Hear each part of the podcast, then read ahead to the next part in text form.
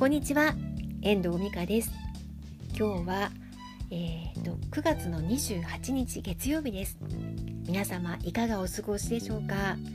週明けちょっと忙しい日だったかもしれませんね。私もね今日はあの私ビジネスプロフィールを書いているプロフィールライターなんですけれども今日もね一つ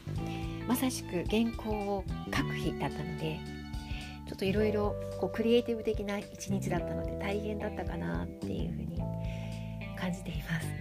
最終的にまだ出来上がっていないんですけれども明日もねこの時間は続くのかなっていうふうに見込んでおります。で今日の話なんですけれどもライターは何でもうまく書けるのかという話していきたいと思います。皆さんどう思われますか？ライターって何でも書ける。文章が得意だから何でも書けるって思ってらっしゃいますでしょうか？実はそうではないんですよね。私の場合は取材に基づいたライティングが得意としてるので取材ライターとも言ってもいいかなと思うんですよね。で素材は取材したり、えインタビューしたりとかした内容を出していく。そんな仕事でもあるんですよ。でプロフィールライティングもそうでご依頼いただいている方のお話を伺ってその方のビジネスプロフィールもその方になり代わって書いていくという仕事になりますなので何でも書けるっていうわけではなくその方のお話しした内容をその方の立ち位置とか相場とかそういうものに、えよりこう近づけてブランディングをしながら書いていくという作業になります。その上で大事なことはやっぱり依頼してくださる方の思いとか考えを明確に伺うことが大切になってきます。で私は事前にだいたいお話をちょこっとあの30分ぐらい打ち合わせをさせていただくんですね。どういう方に向けて何を発信していきたいのかプロフィールの中でそんな話を聞かせていただきます。その時点で大体その方が何を考えているのかどんな思いでお仕事に臨まれているのかということは大体見えてくるんですね。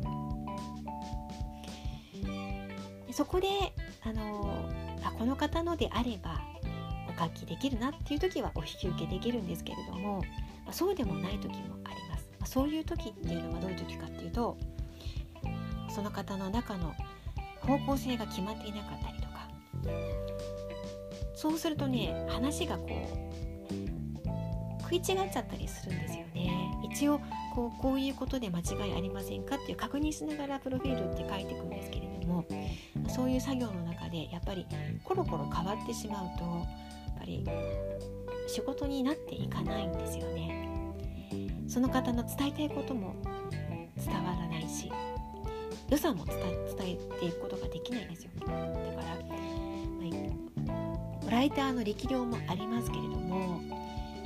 その発信をしたいと思ってらっしゃる依頼者の方の気持ち思い、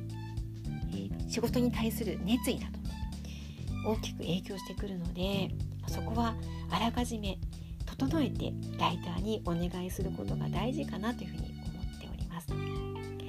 そこが整っていればいい原稿はもちろん書いていくことができるんですよね。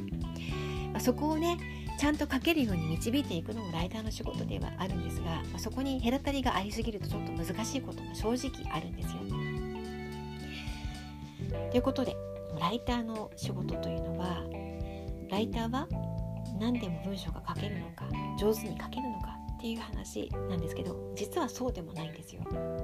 依頼してくださる方、まあ、取材する相手によって文章が変わってくるよっていう話お伝えしてみました。いかがでしたでしょうか？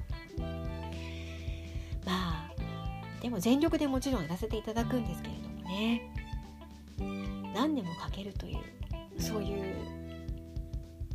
誤解は解いておかなきゃいけないかなって思ってでは今日はこの辺りで終わりたいと思います。最後までお聴きいただきましてありがとうございました。また聞いてくださいね。ではまた。